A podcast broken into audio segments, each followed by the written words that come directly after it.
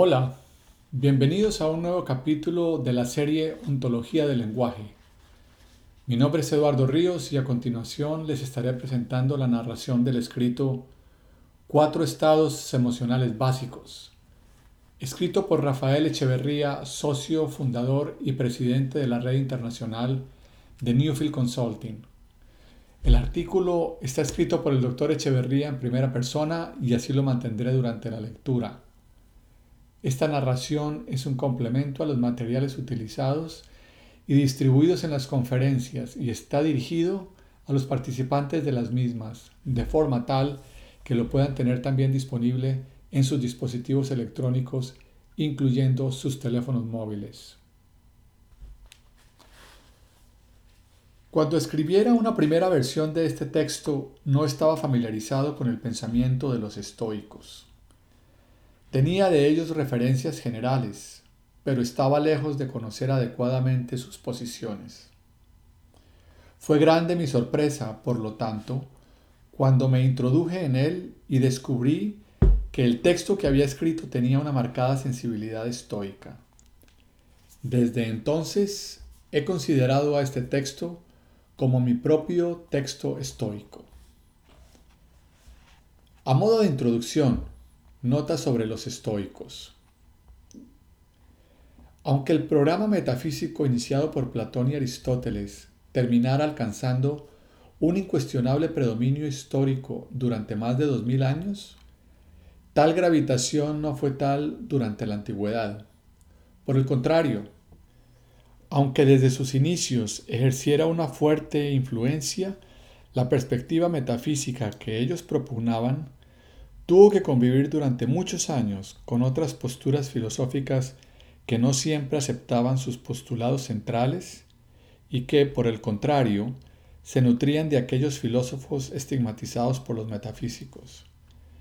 Entre estas posiciones divergentes, cabe mencionar a las corrientes helenísticas de los estoicos, los epicúreos, los cínicos y los escépticos, que proyectaran su influencia no solo en Grecia, sino también en Roma. Sobre el origen de los estoicos, prefiero citar las palabras de F. H. Sandbach, que nos señala, en la esquina noroeste del Ágora, la gran plaza central de Atenas, se levantaba la Stoa Poikile, o columnata pintada, así llamada por las pinturas morales de Polygnotus y de otros grandes artistas del siglo V a.C. que la adornaban. Allí, durante el período temprano del siglo III a.C., solía verse la figura de una persona sentada hablándole a una audiencia que lo escuchaba. Su nombre era Zenón y sus seguidores fueron posteriormente llamados comillas, hombres de la estoa o simplemente estoicos. Zenón es el fundador de los estoicos. Había nacido en el año 333 a.C. en Chipre y se había trasladado a Atenas en el 312 a.C., diez años después de la muerte de Aristóteles. Los representantes de esta corriente filosófica extendieron su influencia a través de toda Grecia y posteriormente a través de todo el imperio romano. El emperador Adriano estuvo fuertemente influenciado por sus doctrinas y su sucesor, el emperador Marco Aurelio, fue un importante representante de esta escuela. Entre sus miembros más destacados Cabe mencionar a Séneca, el filósofo hispano-romano, y a Epicteto, el filósofo esclavo de Hierápolis, Grecia, nacidos ambos durante el siglo I de nuestra era. Los estoicos se consideraban seguidores de las enseñanzas de Heráclito. En sus escritos y reflexiones, Heráclito ocupaba un lugar destacado particularmente debido al interés que ellos mantienen con respecto al tema del cambio. Heráclito había sostenido la necesidad de percibir las cosas de acuerdo a su naturaleza. Los estoicos adoptan este precepto y lo transforman en el criterio central de su filosofía. Tal criterio no solo es utilizado con respecto al conocimiento, sino que se transforma en pauta ética del bien vivir. Heráclito había afirmado que el carácter del hombre es su destino, y los estoicos hacen de la temática del carácter humano una de sus principales preocupaciones. Los estoicos se consideraban también seguidores de Sócrates. Como tales, sin embargo, propondrán un camino muy diferente de aquel seguido por Platón y Aristóteles. Uno de los méritos más importantes de Sócrates en la historia de la filosofía es el haberla reorientado hacia la gran temática de la vida humana. Como argumenta adecuadamente Gregory Blastos, la filosofía de Sócrates es por sobre todo una filosofía moral en la que los temas de la vida humana y del bien vivir ocupan el lugar central. Heráclito ya había iniciado ese giro hacia el alma humana. Sin embargo, Sócrates lo realiza con una radicalidad que no tenía precedentes. Los filósofos presocráticos se habían volcado por entero en un esfuerzo por comprender el universo, lo que los griegos llamaran physis. De allí que Aristóteles los calificara posteriormente como physicoi, paréntesis, físicos, y para diferenciarse de ellos propusiera el término de metafísica, paréntesis, lo que está más allá de la física. Los sofistas contemporáneos de Sócrates y parte del movimiento del cual el mismo Sócrates se nutre, y desde el cual arranca, se preocupaban del desarrollo de las virtudes ciudadanas. Paréntesis. Arete. Sócrates, en cambio, lleva la preocupación de la filosofía al tema de la vida y al de las virtudes que permiten a los seres humanos no solo ser efectivos ciudadanos, sino por sobre todo vivir bien. Este es el núcleo de la preocupación socrática. No es menos efectivo, sin embargo, que la forma como Sócrates conduce su indagación filosófica sobre la vida, vale decir, el tipo de preguntas que hace, el tipo de argumentación que sigue y el tipo de respuestas que acepta, sembrarán la semilla que posteriormente devendrá en manos de Platón en el nacimiento de la metafísica. Pero Sócrates, como nos lo demuestra convincentemente Blastos, no fue un metafísico, no fue un filósofo comprometido centralmente con la aprehensión del ser y su verdad, como lo serán Platón y Aristóteles. Su compromiso filosófico fundamental consistía en la indagación rigurosa del bien vivir. Es en esta línea que Sócrates será influencia importante para los estoicos. Estos últimos nunca abandonan su interés por el dominio de la ética, por la indagación del sentido de la vida y por discurrir las condiciones que permiten el bien vivir.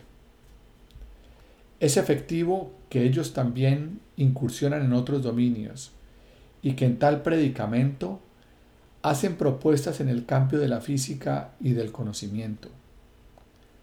También es cierto que algunos de ellos exhiben una importante influencia en las posturas metafísicas adoptadas por Platón y Aristóteles.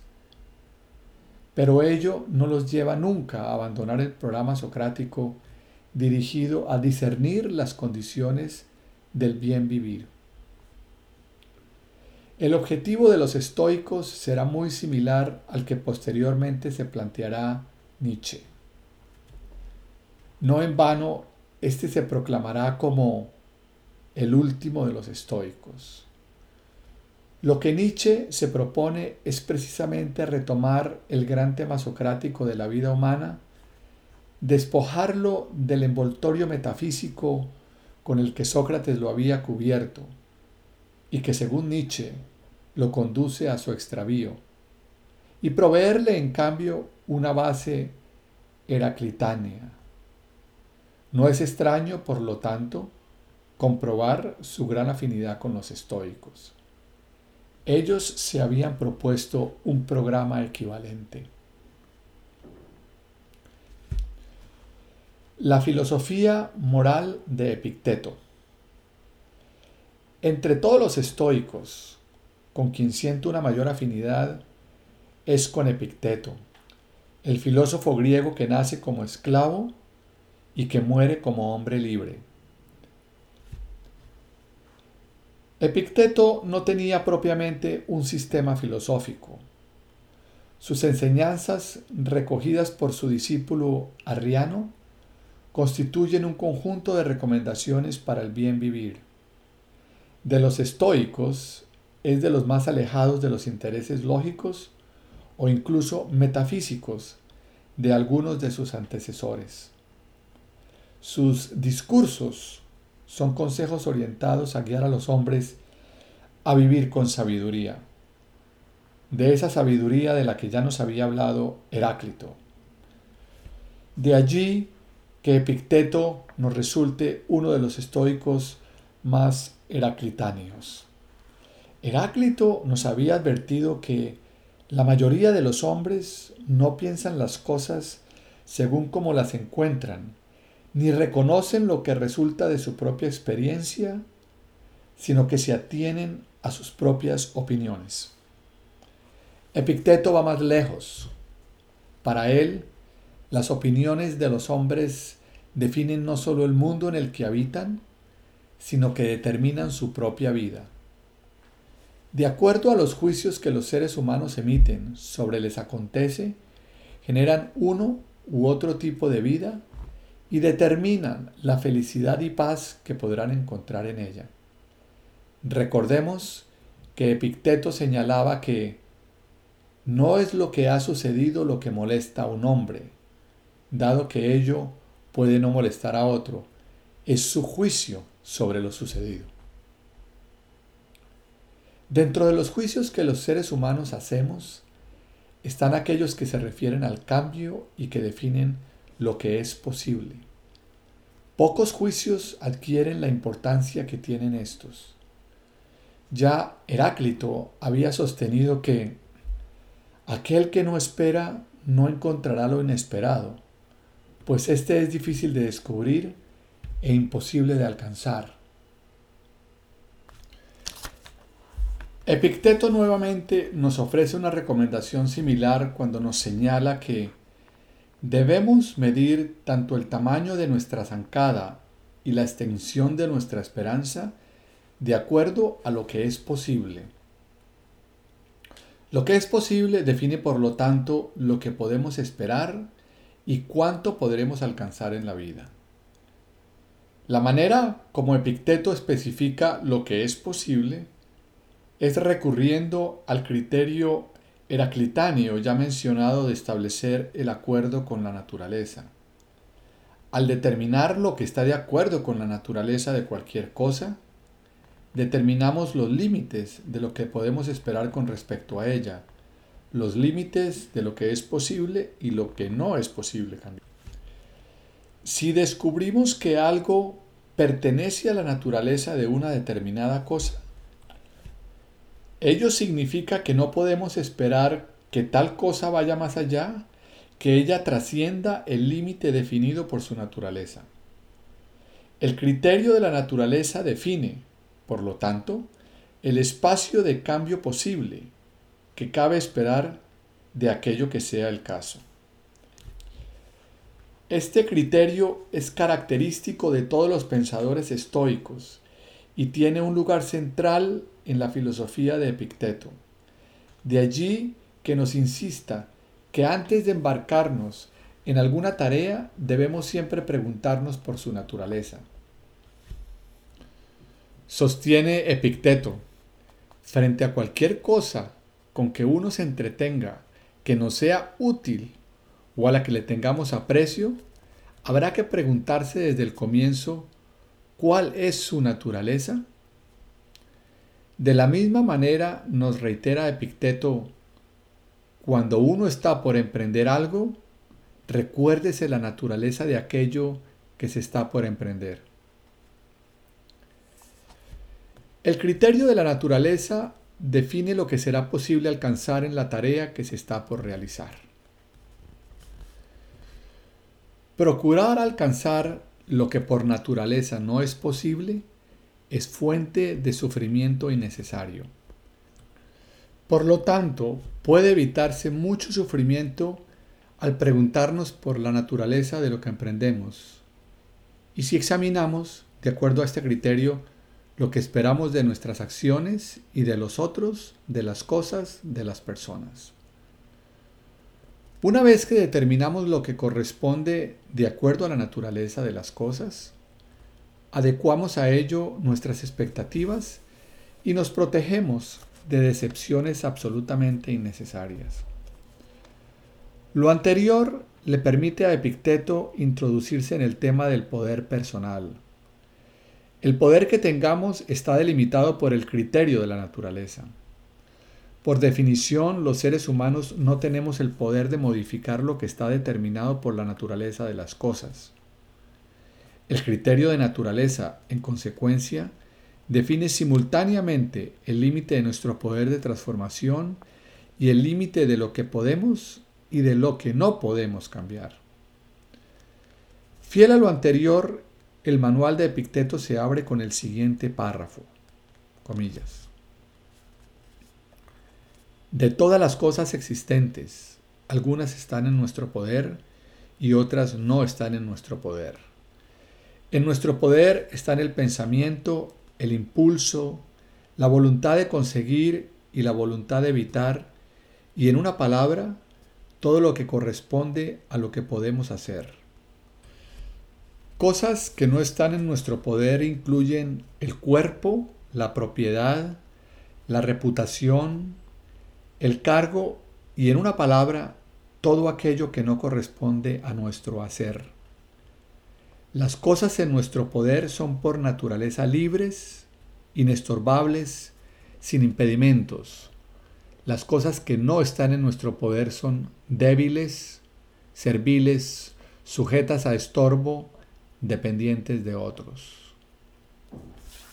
Para bien vivir es necesario concentrarse en las cosas que están en nuestro poder y no perder tiempo en aquellas para lo cual no tenemos poder. Insistentemente nos reitera Epicteto, ejercítate en aquello que está en tu poder. Una interpretación habitual del pensamiento de los estoicos les atribuye haber predicado la resignación, el promover una fácil aceptación de que el estado de cosas existente no puede cambiar. Ello implica una distorsión de su pensamiento. Como podemos apreciarlo en el caso de Epicteto, este nos insiste en saber discernir lo que puede de lo que no puede ser cambiado y una vez que ello ha sido determinado, en comprometernos plenamente con el cambio. Lo peor que nos puede pasar es quedar atrapados en una expectativa de cambio que contraviene la naturaleza de las cosas. El saber utilizar el criterio de la concordancia con la naturaleza según Epicteto, se traduce en sabiduría de vida. El criterio de la concordancia con la naturaleza y los juicios. El pensamiento estoico ejerció una importante influencia en las primeras etapas del desarrollo del cristianismo. Fue fuente de inspiración importante para los esclavos cristianos que luchaban por sobrevivir y expandir su influencia durante los tiempos del Imperio Romano. Esta influencia fue recogida también por la teología cristiana y la reconocemos en el campo del derecho natural, donde subsiste el criterio de la concordancia con la naturaleza, aunque éste es muchas veces presentado en clave aristotélica. Lo que el derecho natural sostiene es que el comportamiento humano debe regirse de acuerdo a ciertas pautas, pues son ellas concordantes con la naturaleza de lo que sea el caso. Ello evidentemente plantea un problema para el cual se han ofrecido distintos tipos de soluciones, distintas interpretaciones teológicas y de filosofía jurídica. El problema consiste en aceptar que los seres humanos pueden comportarse de una manera que contradice el derecho natural, de una manera, por lo tanto, que es incoherente con su naturaleza. Cabe preguntarse entonces, ¿cómo es posible sostener que existe una determinada forma de comportarse que es concordante con la naturaleza y simultáneamente reconocer que los seres humanos pueden comportarse de manera diferente? ¿No era acaso lo natural el criterio que definía los límites de lo posible? Consideramos que el criterio de la concordancia con la naturaleza es el gran talón de Aquiles del pensamiento estoico. Aunque tomado del propio Heráclito, representa el lugar por donde se posibilita la filtración del enfoque metafísico. Es también el lugar que permite la reapropiación de las doctrinas estoicas por el programa metafísico. Se trata nuevamente de postular un punto de apoyo absoluto desde el cual sustentar el ser de las cosas y la posibilidad de acceder a él. Como sucede con el propio enfoque metafísico, se trata de la introducción de un recurso de violencia en la convivencia social. El concepto de naturaleza tiene el peligro de llevarnos de vuelta al territorio metafísico del ser, de la verdad, de la realidad, términos esgrimidos para negar en forma autoritaria la legitimidad de otros. ¿Cómo entonces recuperar la sabiduría contenida en el pensamiento estoico y particularmente en las enseñanzas de Epicteto sin caer en la necesidad de postular el criterio de naturaleza? ¿Cabe acaso la posibilidad de reconstruir de manera diferente tal criterio de forma de evitar el peligro metafísico? Nuestra respuesta es afirmativa. Lo que los estoicos definían como acuerdo con la naturaleza es en nuestro juicio la expresión de la capacidad de fundar dos juicios diferentes. Llamamos a estos los juicios de facticidad y de posibilidad. La convergencia de estos dos juicios generan aquello que los estoicos se referían cuando hablaban de naturaleza. Juicios de facticidad y de posibilidad. A partir de nuestra capacidad de emitir juicios, nosotros, los seres humanos, podemos hacer una distinción fundamental entre dos áreas diferentes. Por una parte, está todo aquello que juzgamos, que no puede ser cambiado. Actuemos como actuemos, hagamos lo que hagamos, las cosas van a seguir tal como están. Hemos acuñado una expresión para hablar de esto, los así llamados hechos de la vida. Le llamaremos el dominio de facticidad. Por otra parte, están todas aquellas situaciones que conforman lo que consideramos que permite ser cambiado. Si actuamos en forma efectiva, todo lo que pertenezca a esta área podría ser diferente en el futuro. Este es un espacio que nos ofrece posibilidades de acción. Llamaremos a esta área el dominio de posibilidad. Postulamos que una competencia primordial en la vida es aquella que nos permite hacer esta distinción de una manera fundada, de modo que la separación entre facticidad y posibilidad sea sólida. La facticidad ontológica. Cuando examinamos la facticidad de la vida, podemos identificar al menos dos dominios que son dimensiones permanentes de la existencia humana. Cualesquiera sean las circunstancias históricas, los seres humanos no pueden cambiar estos dominios. Ellos comprenden lo que llamamos facticidades ontológicas. Por ontológicas simplemente queremos decir que tenemos el juicio de que ellas son constitutivas de la forma de ser humana. Sea cuales fueren las circunstancias, los seres humanos no tenemos la capacidad de cambiarlas. El primer dominio de facticidad ontológica es la finitud de nuestro cuerpo. Los seres humanos, como factor constitutivo de nuestra propia condición, estamos limitados y nuestra finitud es una dimensión fundamental en nuestra modalidad de ser. Nuestras acciones, por ejemplo, estarán siempre restringidas por los límites de nuestra biología. Como nos insiste Maturana, los seres humanos solo podemos hacer lo que nos está biológicamente permitido. Y lo que el cuerpo nos permite cambia también a medida que envejecemos. Con el tiempo, muchas cosas que eventualmente fueron una posibilidad a una edad temprana desaparecen, dejan de ser posibles. Disponemos de lo que se ha llamado períodos críticos, dentro de los cuales existen determinadas posibilidades y más allá de estas posibilidades se restringen o simplemente se clausuran. No podemos, por ejemplo, convertirnos en una estrella de ballet a los 50 años. Quizás esa posibilidad esté abierta a los 15 años, pero ella desaparece a los 50. Tampoco podemos aprender a hablar un idioma extranjero sin acento más allá de una cierta edad. Estas son facticidades ontológicas propias de nuestra condición humana. En otro terreno, tampoco nos es posible eludir el término de nuestras vidas. La vida humana es finita y por tanto la muerte es inevitable. He allí otra facticidad ontológica. Un segundo dominio de facticidad ontológica apunta al hecho de que no nos es posible cambiar la ocurrencia de los hechos del pasado. Agatón, un griego que viviera en el siglo V a.C., citado por Aristóteles, señala, ni siquiera Dios puede cambiar el pasado. Ello no significa, por supuesto, que no podamos modificar la manera como interpretamos el pasado.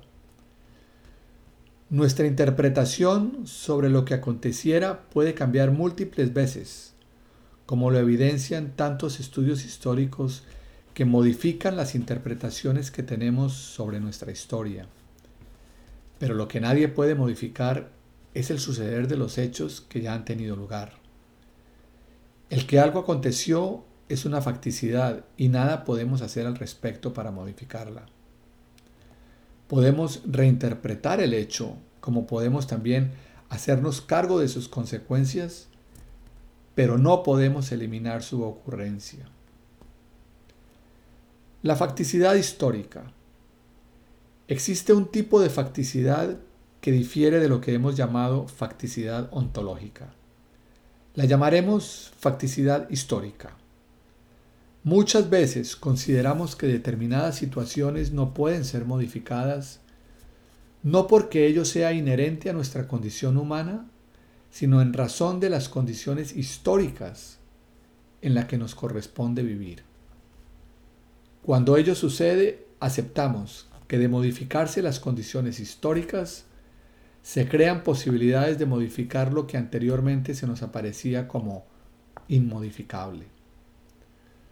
Por ejemplo, hace un par de siglos atrás, una persona que vivía en México no podía comunicarse en forma instantánea con otra persona que vivía en Chile.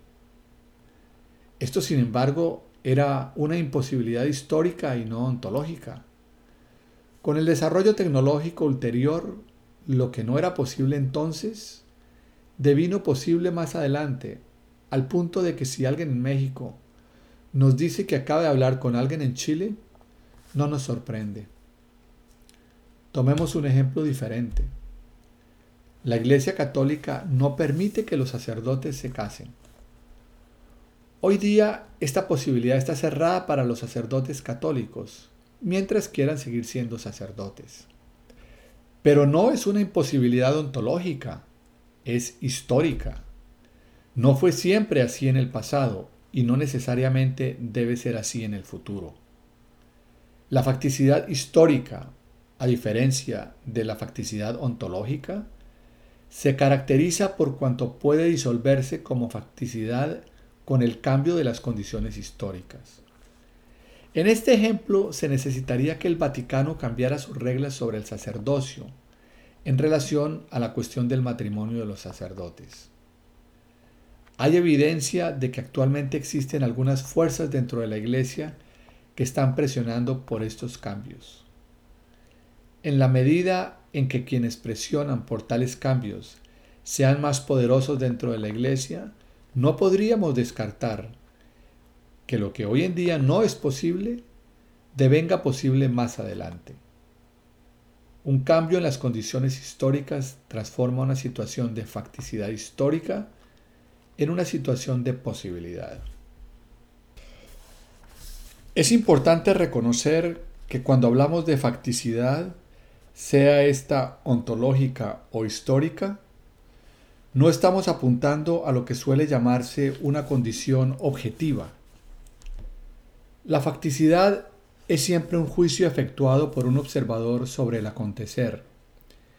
Como tal, siempre puede ser modificado.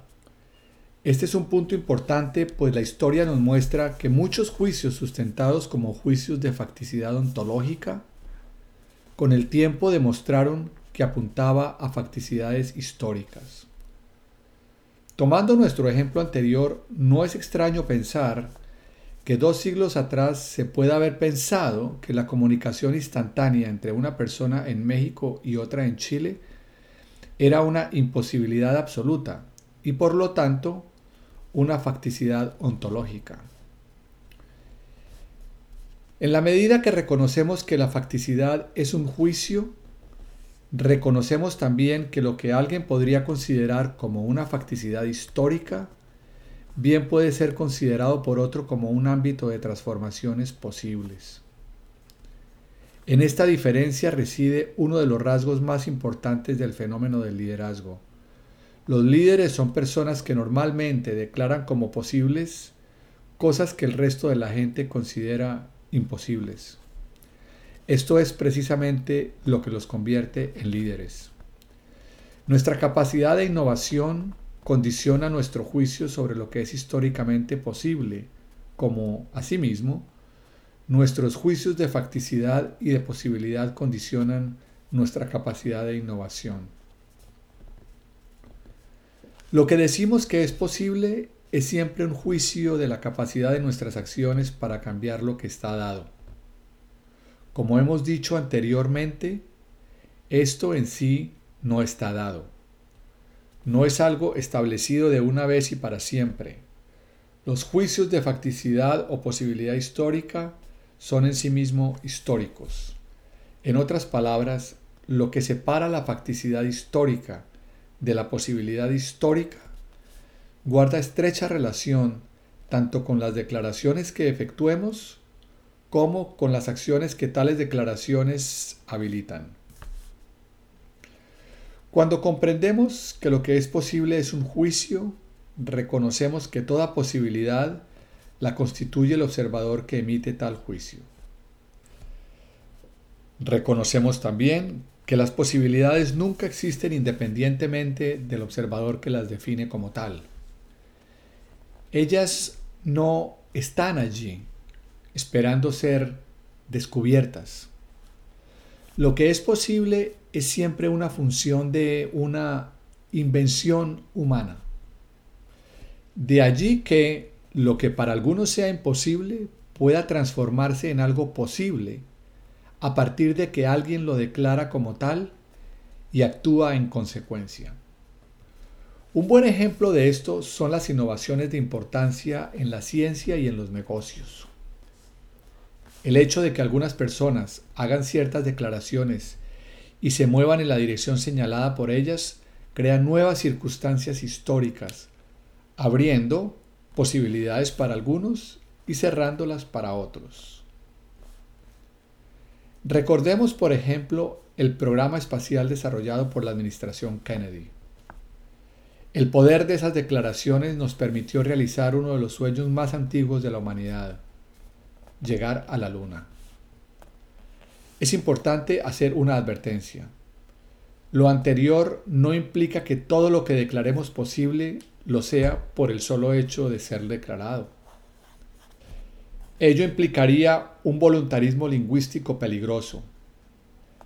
La declaración de posibilidad es un juicio y como tal requiere ser fundado. El problema con las innovaciones es que el pasado no nos proporciona elementos para fundarlas y ellos requieren ser proporcionados en el mismo proceso que transforma lo posible en realidad. Podemos aceptar o rechazar los juicios de facticidad y de posibilidad. Una vez que reconocemos que la distinción entre facticidad y posibilidad resulta de un juicio, reconocemos también, a partir de lo que hemos aprendido sobre los juicios, que no todos hacen esta distinción de la misma manera. Diferentes personas pueden diferir significativamente en la manera como trazan esta distinción. La forma como lo hagan generar distintos observadores de lo que es posible, lo que, a su vez, determinará tanto diferencias en las acciones que cada uno estará dispuesto a tomar, como, obviamente, en las consecuencias que resultarán en la vida de cada uno a raíz de tales acciones. Como podemos emitir juicios diferentes acerca de una misma cosa, alguien puede estar de acuerdo o en desacuerdo. Puede aceptar o rechazar la forma en que otra persona hace la distinción entre facticidad y posibilidad. A puede estimar que lo que ve considera abierto al cambio no lo es, y que lo que ve considera imposible de cambiar bien podría ser modificado. Esto hace que A y B sean observadores distintos, esto es, observadores que pueden aceptar o discrepar de los juicios del otro. Una forma de evaluar la validez de los juicios de otras personas al establecer la distinción entre facticidad y posibilidad es tomar como base los fundamentos que entregan. Sostenemos que muchas personas juzgan que algo es posible sin fundar sus juicios. Al hacer esto, desarrollan una especie de ceguera en sus vidas, puesto que se empeñan en cambiar lo que otros, con más fundamentos, juzgan que es imposible o declaran inmutable algo que otros estiman como posible de modificar. Es frecuente encontrarse con personas que viven en el decir reiterado de expresiones tales como si simplemente eso no hubiera ocurrido, yo habría podido hacer tal o cual cosa. Sin negar que lo que se dice pueda ser válido, el vivir en esa conversación nos muestra muchas veces una fijación con una situación que ya no puede cambiarse. Hay otros cuya actitud reiterada corresponde a decir, ¿Para qué me voy a tomar la molestia de hacer eso si sé que nada va a cambiar? Mientras que juzgamos que esa situación podría revertirse completamente si existiera la decisión de actuar. Lo importante del caso es reconocer el inmenso sufrimiento que puede resultar de estas conversaciones. La forma como efectuamos nuestros juicios de posibilidad, paréntesis, o de imposibilidad, gravita significativamente en nuestras vidas. A continuación, haremos uso de las distinciones que acabamos de desarrollar para examinar cuatro estados de ánimo estrechamente relacionados entre sí y que consideramos fundamentales en la vida de todo ser humano. Nos referimos a los estados de ánimo de resentimiento, de la aceptación o la paz, de la resignación y de la ambición. El estado de ánimo del resentimiento. Cuando los seres humanos luchamos contra lo que no podemos cambiar, cuando demostramos incapacidad para aceptar lo que hemos llamado las facticidades de la vida, generamos un espacio dentro del cual es fácil que se desarrolle el resentimiento. No estamos diciendo que el resentimiento solo sea resistencia a las facticidades de la vida. Para crear resentimiento se necesita más que el rechazo a lo que no se puede cambiar. Sin embargo, cuando no aceptamos las facticidades de la vida, el estado de ánimo del resentimiento encuentra un terreno fértil para desarrollarse. ¿Qué es el resentimiento? Este estado de ánimo puede ser reconstruido en términos de una conversación subyacente en la cual interpretamos que hemos sido víctimas de una acción injusta. Una conversación que sostiene que teníamos el derecho moral a obtener algo que nos fue negado o que simplemente merecíamos algo mejor de lo que obtuvimos. Alguien se interpuso impidiendo que obtuviéramos lo que merecíamos, negándonos posibilidades a las que consideramos que teníamos derecho. Alguien, por lo tanto, aparece en nuestra interpretación como culpable por lo que nos sucede. En su reconstrucción lingüística detectamos el juicio de que alguien nos cerró determinadas posibilidades en nuestra vida, como también el juicio de que ello es injusto. Este alguien podría ser una persona, un grupo de personas, toda una clase de individuos, paréntesis, por ejemplo, todos los hombres, todas las mujeres, los jefes, los inmigrantes, los hispánicos, los judíos, los negros, los gitanos, etc. Cierra paréntesis. Se podría culpar incluso al mundo entero o a la vida como un todo. Pero el resentimiento suele no detenerse allí. Además de los juicios subyacentes en los que podemos reconstruirlo, descubrimos también una declaración o una promesa que nos hacemos a nosotros mismos.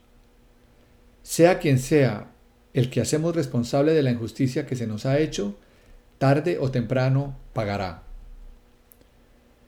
En cuanto sea permitido, se hará justicia. Podrá tomar tiempo, pero llegará el momento en que nos vengaremos o alguien, paréntesis, justicia divina, nos vengará. El espíritu de la venganza es un subproducto habitual del resentimiento. El estado de ánimo del resentimiento se acerca al de la ira. La principal diferencia reside, sin embargo, en que la ira se manifiesta abiertamente. El resentimiento, por el contrario, permanece escondido. Se mantiene como una conversación privada. Crece en el silencio y rara vez se manifiesta directamente. El resentimiento se nutre de dos fuentes, de las promesas y de las expectativas consideradas legítimas, que en ambos casos no son cumplidas. Ambas contribuyen a conferirnos el derecho de esperar un determinado comportamiento de los demás para con nosotros. Es a partir de este derecho que el resentimiento aparece como una invocación de justicia frente a la injusticia de lo sucedido.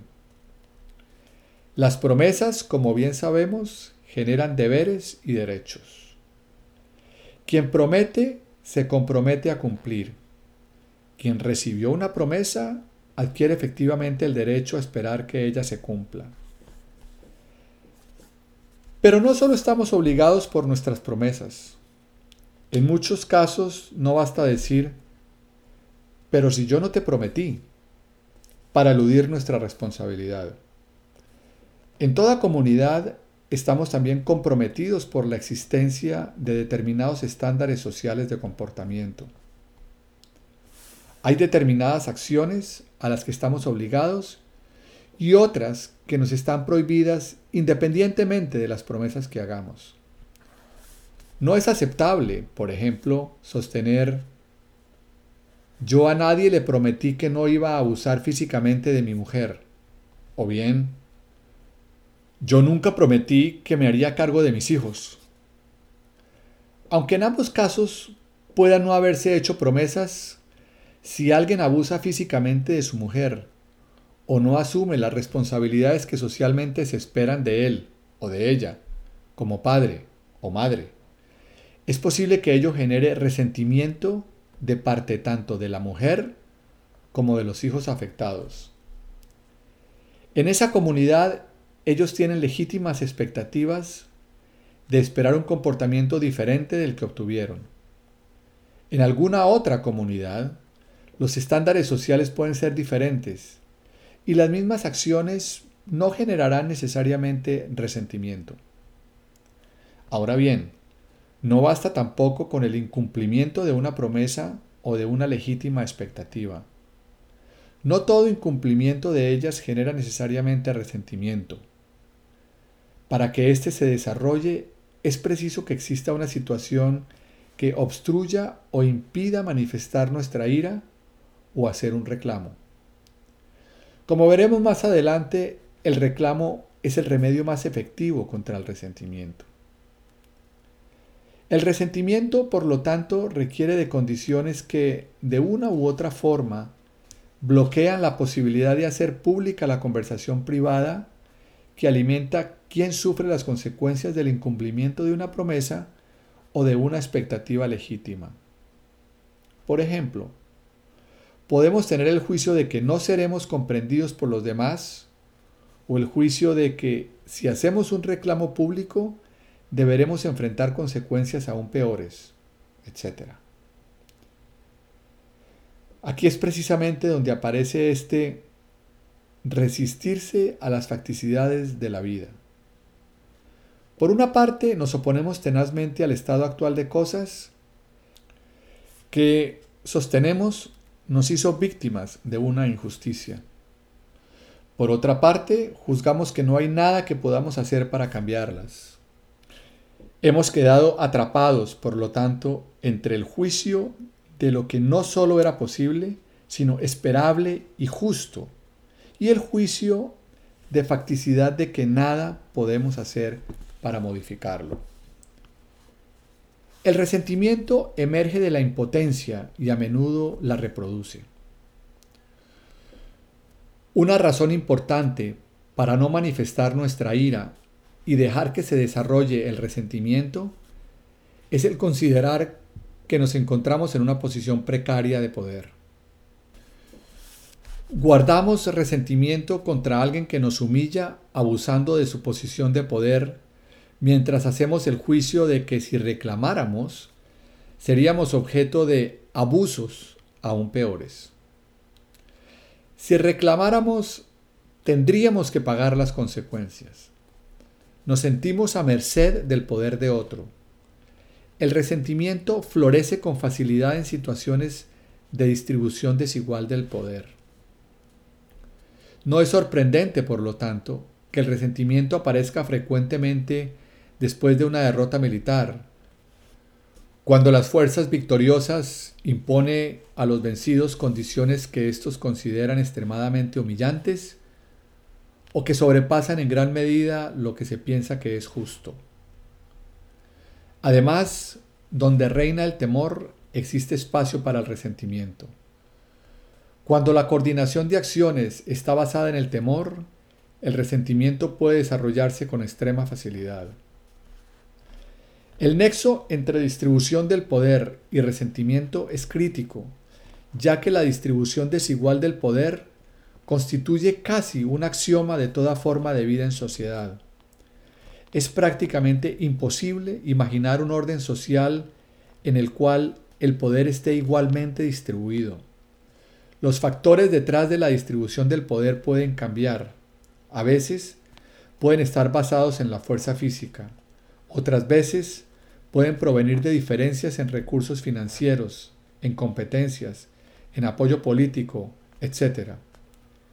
Hay distribución desigual de poder entre padres e hijos, entre profesores y alumnos.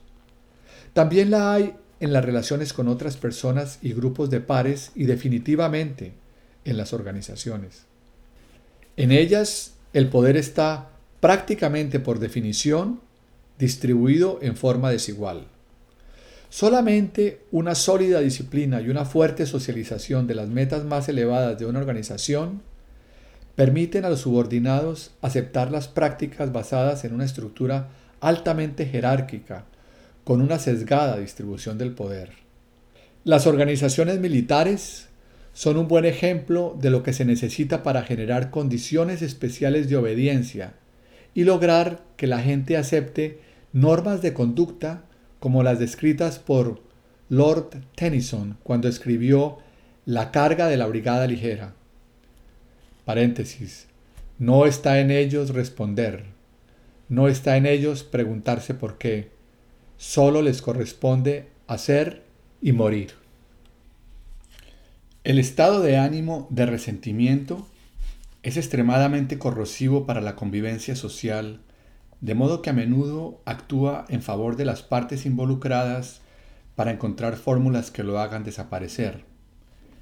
La persona en resentimiento se ve afectada por un sufrimiento penetrante y muchas veces casi permanente que se manifiesta en múltiples dominios de la vida. No hay alegría, no hay felicidad verdadera para las personas que viven en resentimiento. Aún más importante es el hecho de que el resentimiento obstruye o restringe severamente nuestras posibilidades de acción. En la medida en que estamos absorbidos por una conversación que se niega a aceptar la pérdida que hemos sufrido y alimenta nuestro juicio de injusticia y nuestra acusación de culpabilidad, el pasado reina sobre el presente y estrecha el espacio del futuro. Cuando pensamos en el futuro, este aparece impregnado por los juicios que caracterizan el resentimiento. Normalmente vivimos en el juicio de que seguimos siendo tratados injustamente de ahora en adelante. Nuestras posibilidades futuras se convierten en posibilidades para incubar más resentimiento. Quienes son objeto del resentimiento de otros, por otra parte, se encuentran rodeados de arenas movedizas y de un entorno hostil aun cuando no lo perciban.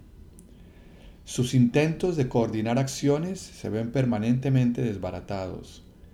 Enfrentan la promesa no formulada de que en algún momento, en alguna parte, en alguna forma, van a pagar por aquello de lo que se les acusa silenciosamente.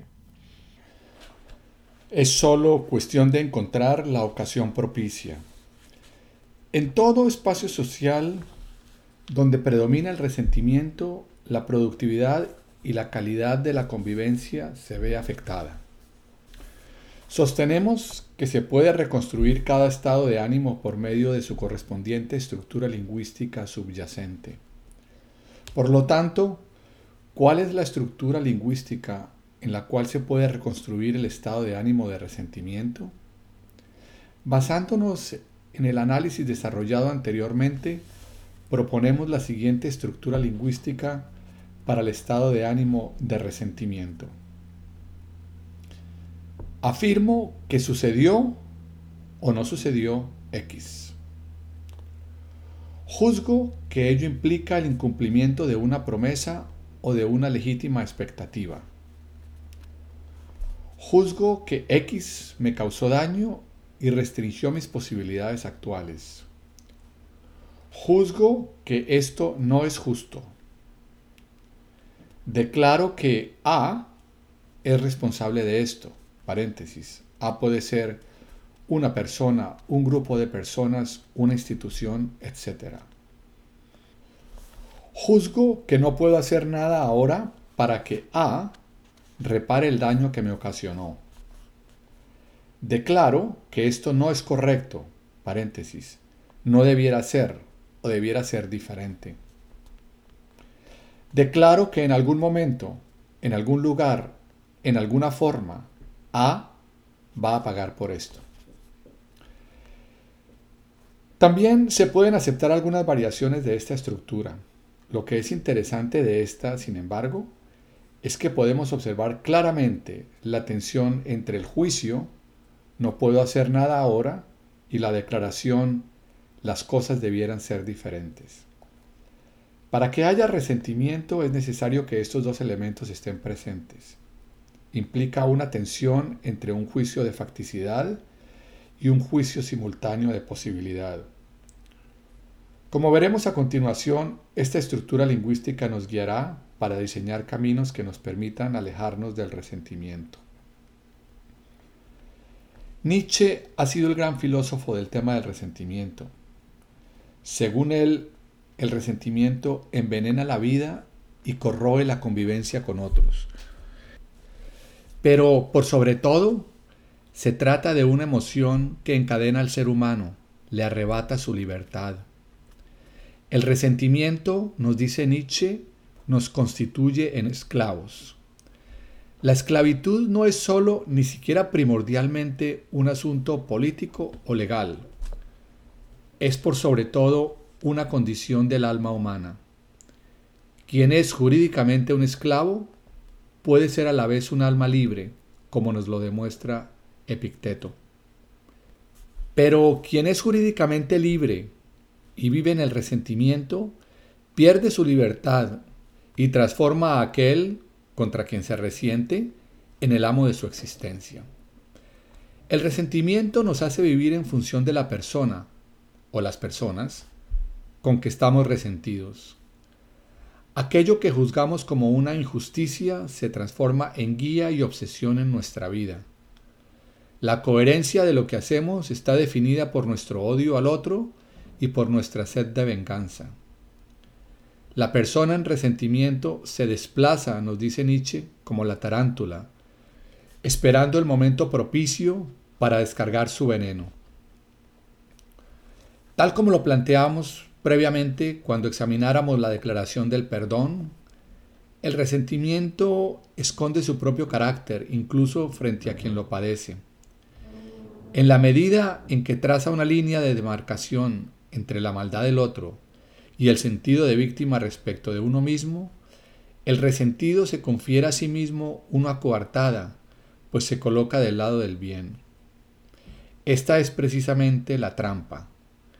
Es difícil reconocer cómo el odio hacia el otro podría convertirlo en nuestro amo. Pero esto es lo que el resentimiento acomete. A través del odio al otro, incluso sin saberlo, adquiere poder sobre nuestra vida. El resentimiento, hemos dicho, profundiza nuestra impotencia y nos arrebata nuestra libertad. Es en este sentido que insistimos en el poder liberador del perdón. El estado de ánimo de aceptación y paz. Por aceptación o paz caracterizamos el estado de ánimo contrario al resentimiento y que por lo tanto da cuenta de una emocionalidad diametralmente diferente que resulta de una misma situación. Lo que define el estado de ánimo de la aceptación es la expresión de reconciliación que ella exhibe con la facticidad. Decimos estar en paz cuando aceptamos vivir en armonía con las posibilidades que nos fueron cerradas. Estamos en paz cuando aceptamos las pérdidas que no está en nuestras manos cambiar. De esta manera, por ejemplo, podemos relacionarnos con nuestro pasado desde el resentimiento o desde la aceptación. Cuando lo hacemos desde la aceptación, ello no implica, por ejemplo, negarse a reconocer los errores que pudimos haber cometido. Pero somos capaces de vivir en paz, pues lo que sucedió en el pasado no tiene necesariamente que repetirse en el futuro. Miramos esos errores como expresión de precariedades que eventualmente podemos corregir en el futuro. La aceptación tampoco desconoce los errores o las acciones nocivas de los demás, ni la búsqueda que ellos no se repitan. Lo que la aceptación fundamentalmente acepta es el hecho de que no podemos cambiar lo ya ocurrido y en cuanto tal lo declara cerrado. Tal como nos indica Epicteto, la aceptación nos permite abocarnos a la tarea de cambiar lo cambiable, sin ser consumidos por el lamentar inútil frente a lo que nada podemos hacer. La aceptación nos coloca en la senda de la transformación del futuro. Del resentimiento a la aceptación. Es importante examinar de qué forma es posible desplazarse del estado de ánimo de resentimiento al de la aceptación. La clave para hacerlo se encuentra en muchos casos en temas que hemos desarrollado anteriormente. Una primera modalidad de desplazamiento puede ser alcanzada al identificar los juicios que aparecen en la reconstrucción lingüística del resentimiento y en el examen de sus fundamentos. Por ejemplo, podríamos examinar los fundamentos que encontramos para emitir los juicios que nos conducen a efectuar la acusación que está involucrada en el resentimiento. Al hacerlo, puede suceder que descubrimos que, reexaminada la situación correspondiente, la persona a quien acusamos no es del todo responsable de lo que sucedió. ¿Cuántas veces no hemos tenido la experiencia de haber abrigado un resentimiento por largo tiempo para luego darnos cuenta de que nuestra acusación, mirada desde una nueva perspectiva, no tenía base alguna? Sin embargo, el procedimiento anterior muchas veces resulta infructuoso.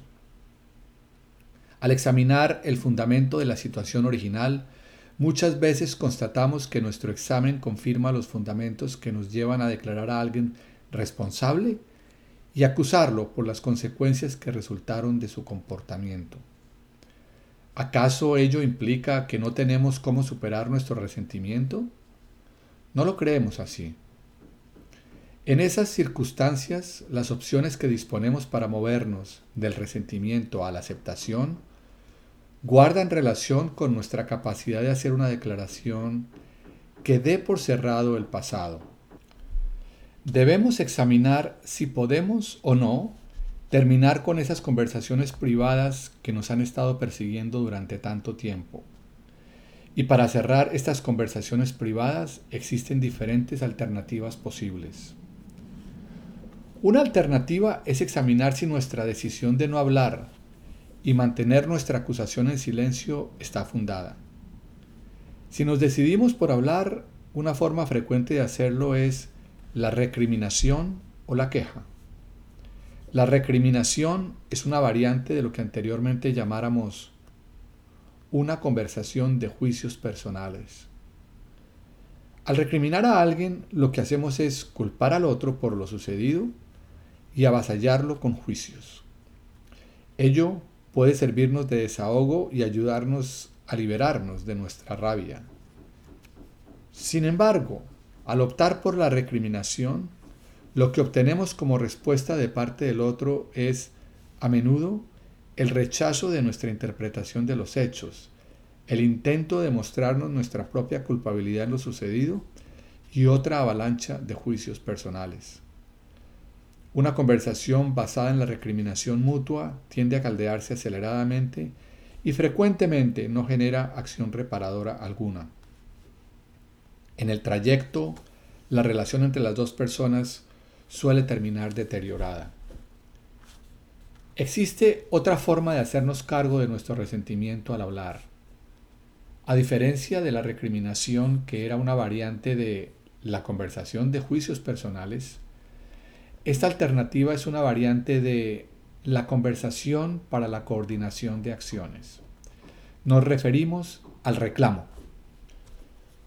El reclamo procura tomar las acciones que son conducentes a eliminar la causa del resentimiento. El hacer esto posee el poder de disolverlo.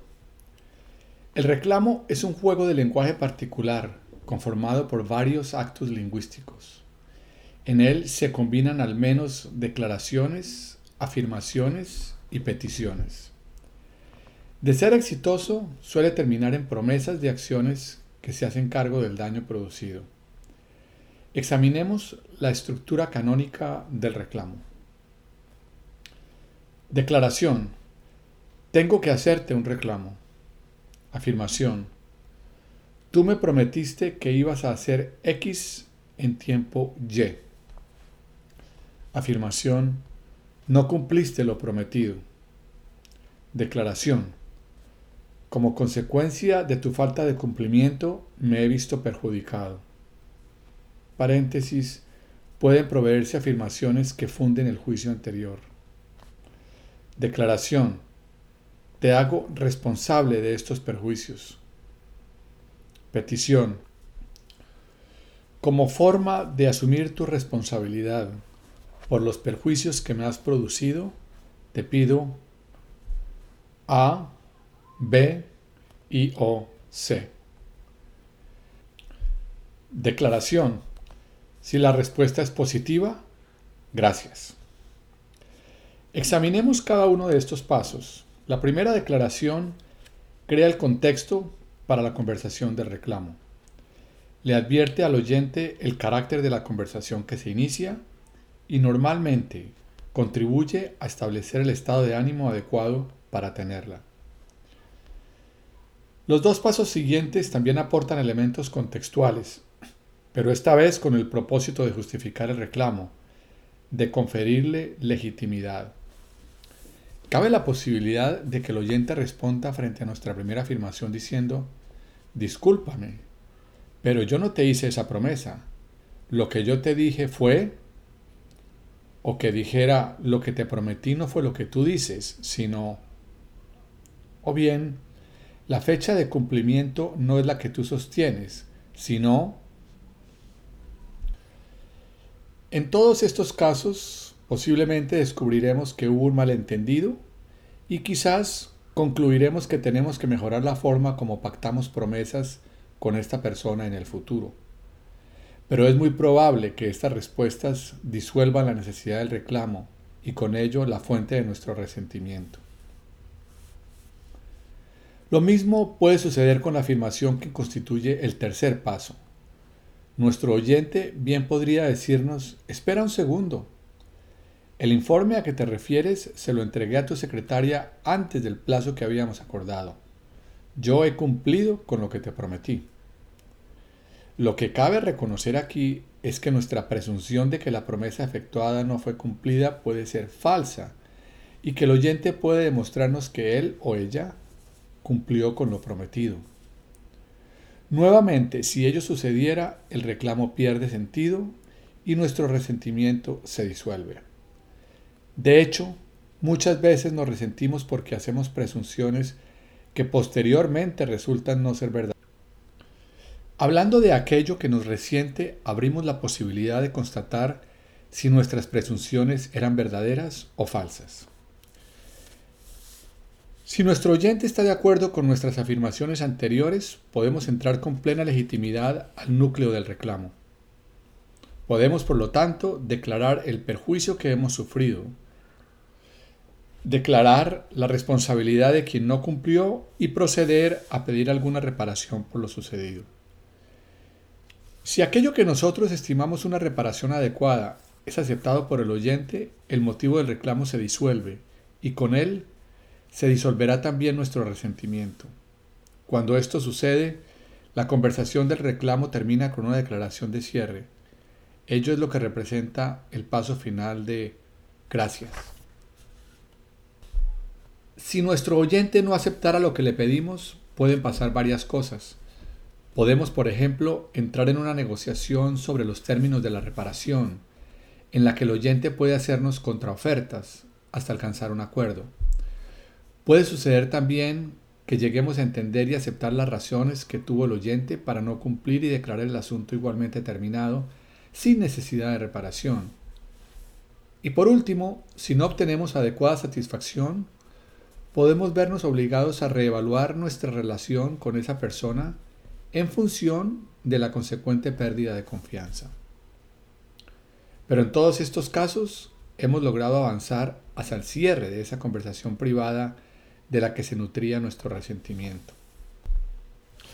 Lo importante del caso es poder comparar las consecuencias que resultan, en caso de resentimiento de mantener nuestra acusación en silencio, de entrar en una conversación de mutua recriminación o de efectuar un reclamo. Uno de los resultados de este último es el que las partes involucradas abren la posibilidad de salir de él cuando se logra un acuerdo, recuperando la dignidad que con anterioridad se consideraba afectada. Lo que es importante de observar aquí es que el reclamo se formula con el objeto de dar por cerrada una conversación abierta que viene del pasado. Muchas personas no saben cómo llevar a cabo la acción de reclamar de modo de completar efectivamente el pasado. Algunos creen que con recriminar al otro hacen todo lo que deben realizar y pasan de una recriminación a otra. Hay circunstancias, sin embargo, donde el daño realizado se nos presenta como irreparable, o que, existiendo la posibilidad de obtener alguna reparación, ésta no logra compensar la pérdida incurrida como consecuencia de la acción o inacción del otro. Cuando ello sucede, tenemos otra alternativa para terminar con el sufrimiento. Se trata de la declaración del perdón. Los seres humanos cometemos errores. Tampoco medimos todas las consecuencias de nuestros actos. Las razones que nos damos para actuar de una u otra forma están sujetas a la precariedad de todas nuestras interpretaciones. La aceptación de esta facticidad da lugar a lo que en inglés se entiende por compasión. La compasión en el idioma inglés, paréntesis, a diferencia de lo que sucede en español, donde se le asocia con la lástima, es la aceptación plena del otro, con sus limitaciones, cegueras o incompetencias.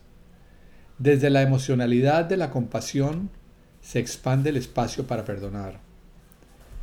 Hay quienes están dispuestos a perdonar, pero con una condición, que el responsable de la acción que resentimos declare su arrepentimiento.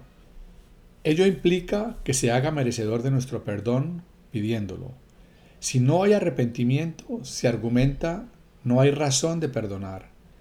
El perdón se paga al menos, y particularmente cuando no hay posibilidad de reparar el daño con el arrepentimiento. Esta manera de condicionar el perdón, siendo muchas veces válida, no puede erigirse como principio incuestionable. No debemos olvidar que el perdón no solo libera al responsable del daño realizado de la culpa que le atribuimos, también libera al resentido de su propio resentimiento y de las consecuencias que éste tiene en su existencia. Insistimos, el principal beneficiado del perdón no es el perdonado, sino quien perdona. El perdonar no es un acto que libere de responsabilidad a quien realizó una determinada acción que consideramos que nos perjudicó injustamente. Por el contrario, el perdón es el acto que nos libera del resentimiento cuando precisamente tenemos fundamento para culpar a alguien por su comportamiento. Solo entonces el perdón surge como una alternativa. Con el perdón declaramos que no permitiremos que nuestro resentimiento y por lo tanto nuestra interpretación sobre el daño que esa persona pueda habernos infligido en el pasado interfiera en nuestras posibilidades de convivir y seguir coordinando acciones en el futuro. Muchas veces esta es una consideración importante, particularmente cuando estamos obligados a compartir el mismo espacio social y a convivir juntos. Como dijéramos anteriormente, cuando perdonamos, no nos estamos comprometiendo a olvidar. No podemos comprometernos a olvidar. Esto escapa a nuestras posibilidades. Cuando perdonamos, solamente nos estamos comprometiendo a cerrar una determinada conversación acerca del pasado y a no usarla en contra de una determinada persona en el futuro. Existe una tercera alternativa. A veces podríamos juzgar que el daño que nos han ocasionado es tan inaceptable que no tiene sentido mantener una relación con esas personas. La magnitud del daño producido, paréntesis, la responsabilidad que le cabe a una persona en haberlo producido, la recurrencia sistemática de un mismo tipo de acciones, la profunda desconfianza que hemos desarrollado hacia una persona, etc., nos puede hacer concluir que ni el reclamo ni el perdón serán suficientes para restablecer nuestra relación con ella. Podemos perdonar, pero no estamos dispuestos a seguir manteniendo una relación con esa persona. Simplemente no vemos un futuro aceptable en mantener la relación. Cuando ese es el caso, la forma de cerrar nuestra conversación de resentimiento puede ser la declaración de término de la relación. A veces, eso es precisamente lo que tenemos que hacer, como forma de hacernos cargo de nuestra dignidad.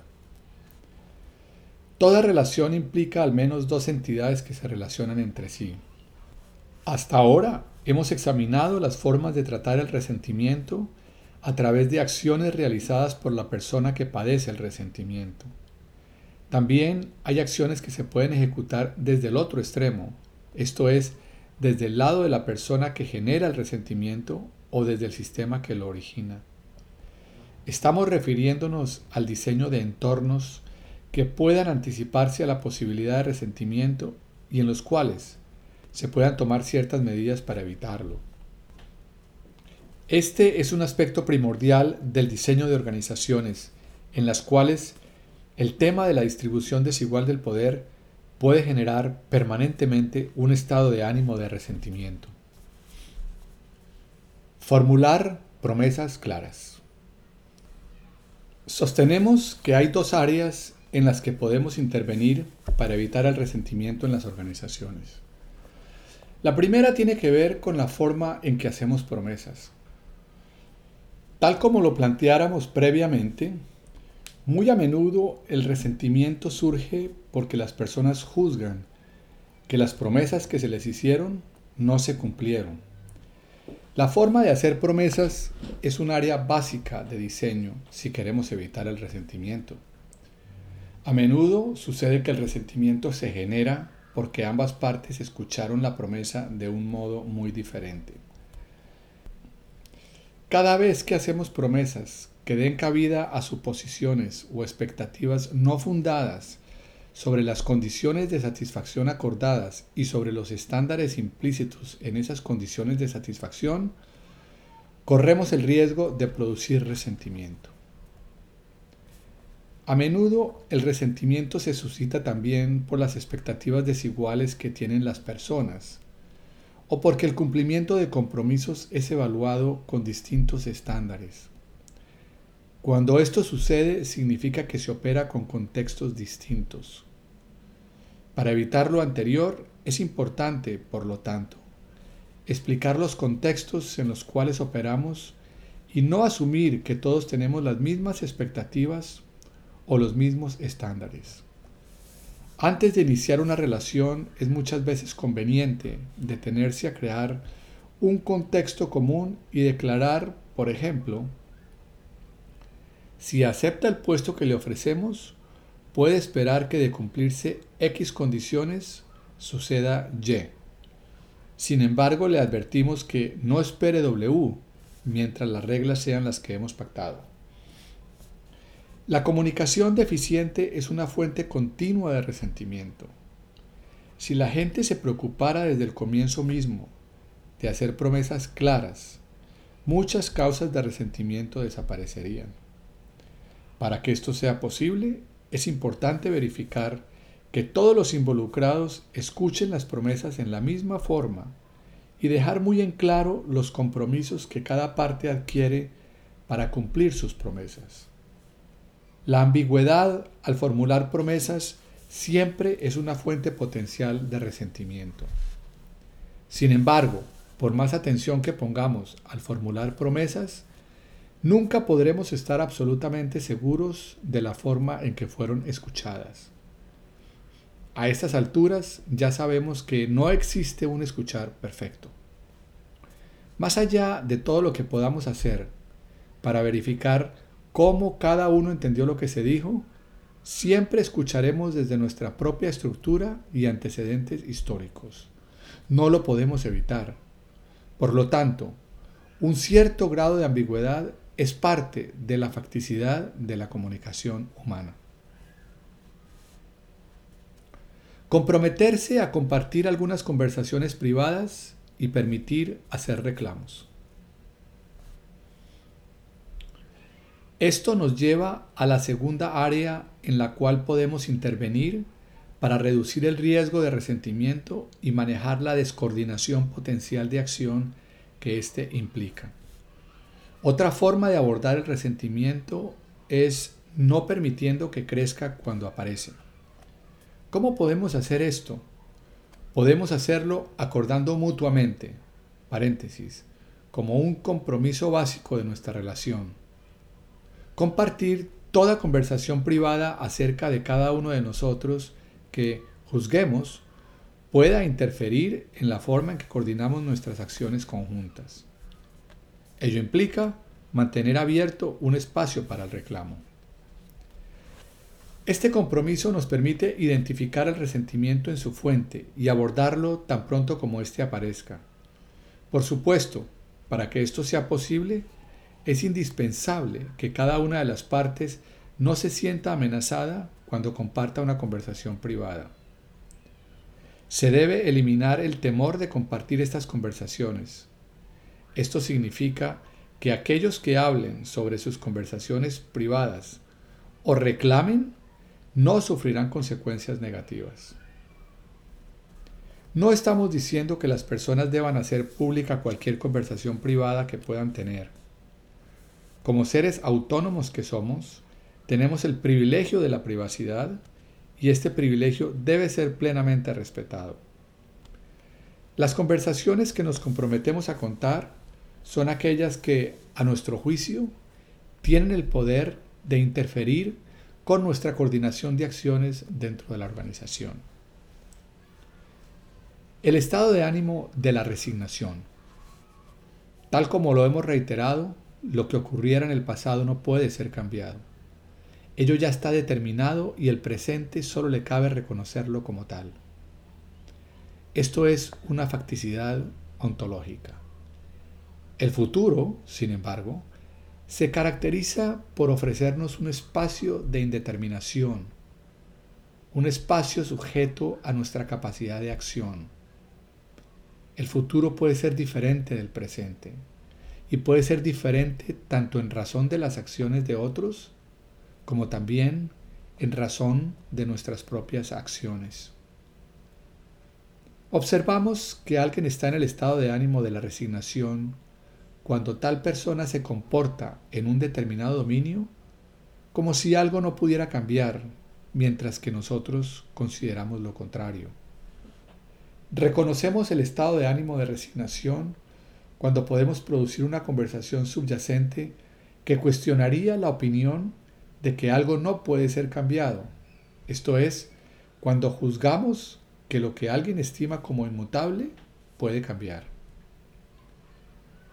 Lo que caracteriza a una persona en el estado de ánimo de la resignación es el hecho de que ella, a diferencia de otras, no ve el futuro como un espacio de intervención que le permite, a partir de las acciones que ella misma emprenda, transformar el presente. Sin embargo, generalmente la persona resignada no observa su estado de ánimo de resignación como tal. Para esa persona, la resignación aparece como realismo fundado. No nos olvidemos que las personas no solamente tienen estados de ánimo, también tienen la tendencia a justificarlos.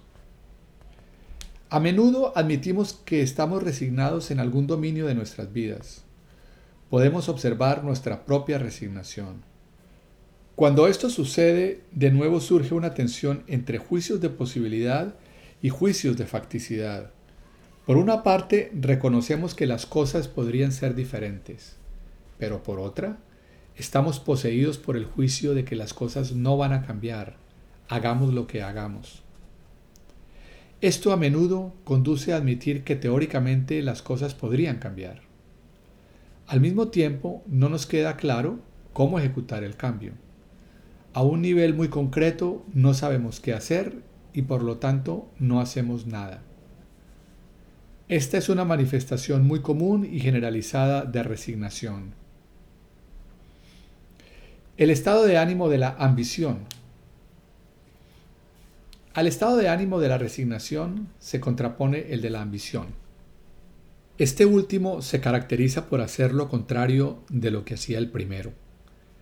Mientras la resignación se definía por la clausura de posibilidades futuras, la ambición destaca por identificar amplios espacios de intervención que conllevan el germen del cambio. A través de su reconstrucción lingüística, a la ambición le corresponde un juicio que habla sobre la manera como una persona se para frente al futuro. Como tal, la ambición permite ser reconstruida como una mirada diferente al futuro. Una mirada en la que éste es visto como un vasto espacio de posibilidades de acción y donde las acciones poseen una gran capacidad generativa y por tanto de construcción de nuevas realidades. Una persona ambiciosa entiende que el presente construye futuro y al hacerlo trasciende lo que hoy existe. Como disposición, ella se identifica con lo que Nietzsche llama voluntad de poder. Cabe advertir, sin embargo, que el término ambición tiene connotaciones muy diferentes según los discursos históricos que predominen en las distintas comunidades. En el mundo anglosajón es un atributo positivo. En cambio, en aquellas comunidades donde, por ejemplo, el discurso histórico predominante es el catolicismo, la ambición tiene una fuerte carga peyorativa. Ser ambicioso es visto normalmente como despreciable.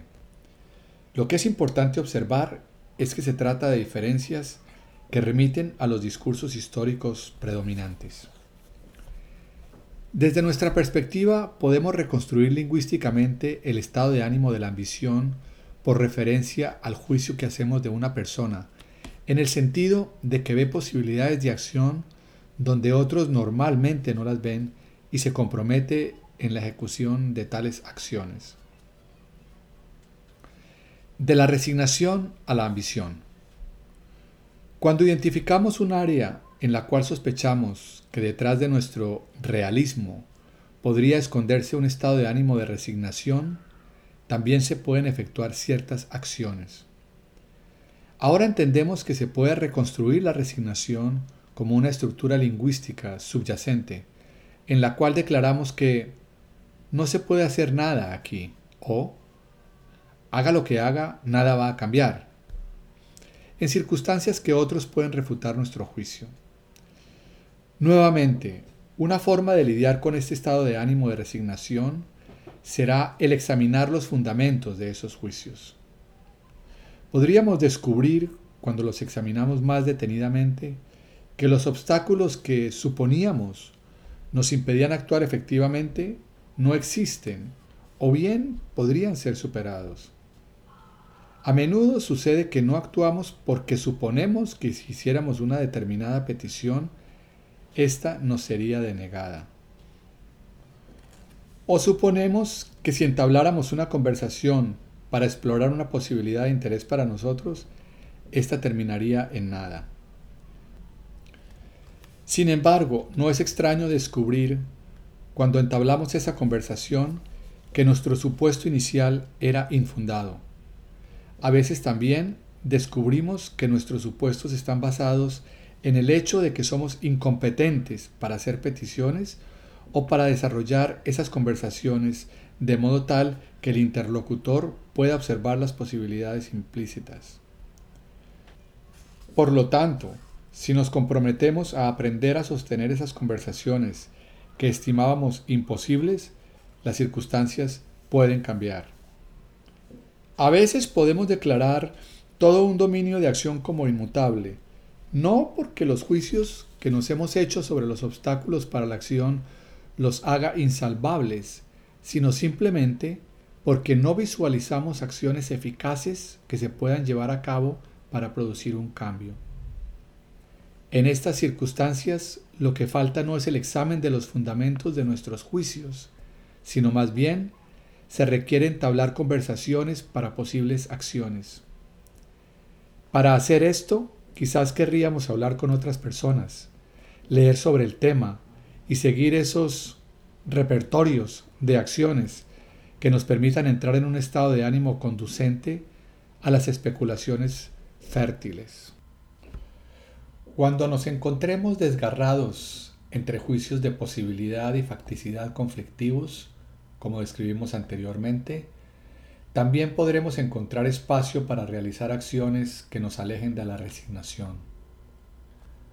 Cuando admitimos que teóricamente las cosas podrían cambiar, pero no sabemos qué hacer al respecto, podemos siempre recurrir a las acciones reflexivas. Si no sabemos qué hacer a continuación, todavía podríamos ejecutar las acciones que nos conducirían las acciones que deberíamos realizar para llegar a donde queremos ir. ¿Qué acción podemos emprender cuando no sabemos qué acciones realizar? Podemos aprender. Podemos ejecutar la acción de ampliar nuestra capacidad de acción. El aprendizaje es una de las más importantes formas de alejar a las personas de la resignación. El aprendizaje hace que parezca alcanzable lo que pudo parecer imposible. A través del aprendizaje transformamos nuestros juicios de facticidad en juicios de posibilidad. De esta forma hemos concluido la presentación del capítulo Cuatro estados emocionales básicos, perteneciente a la serie Ontología del lenguaje de Newfield Consulting.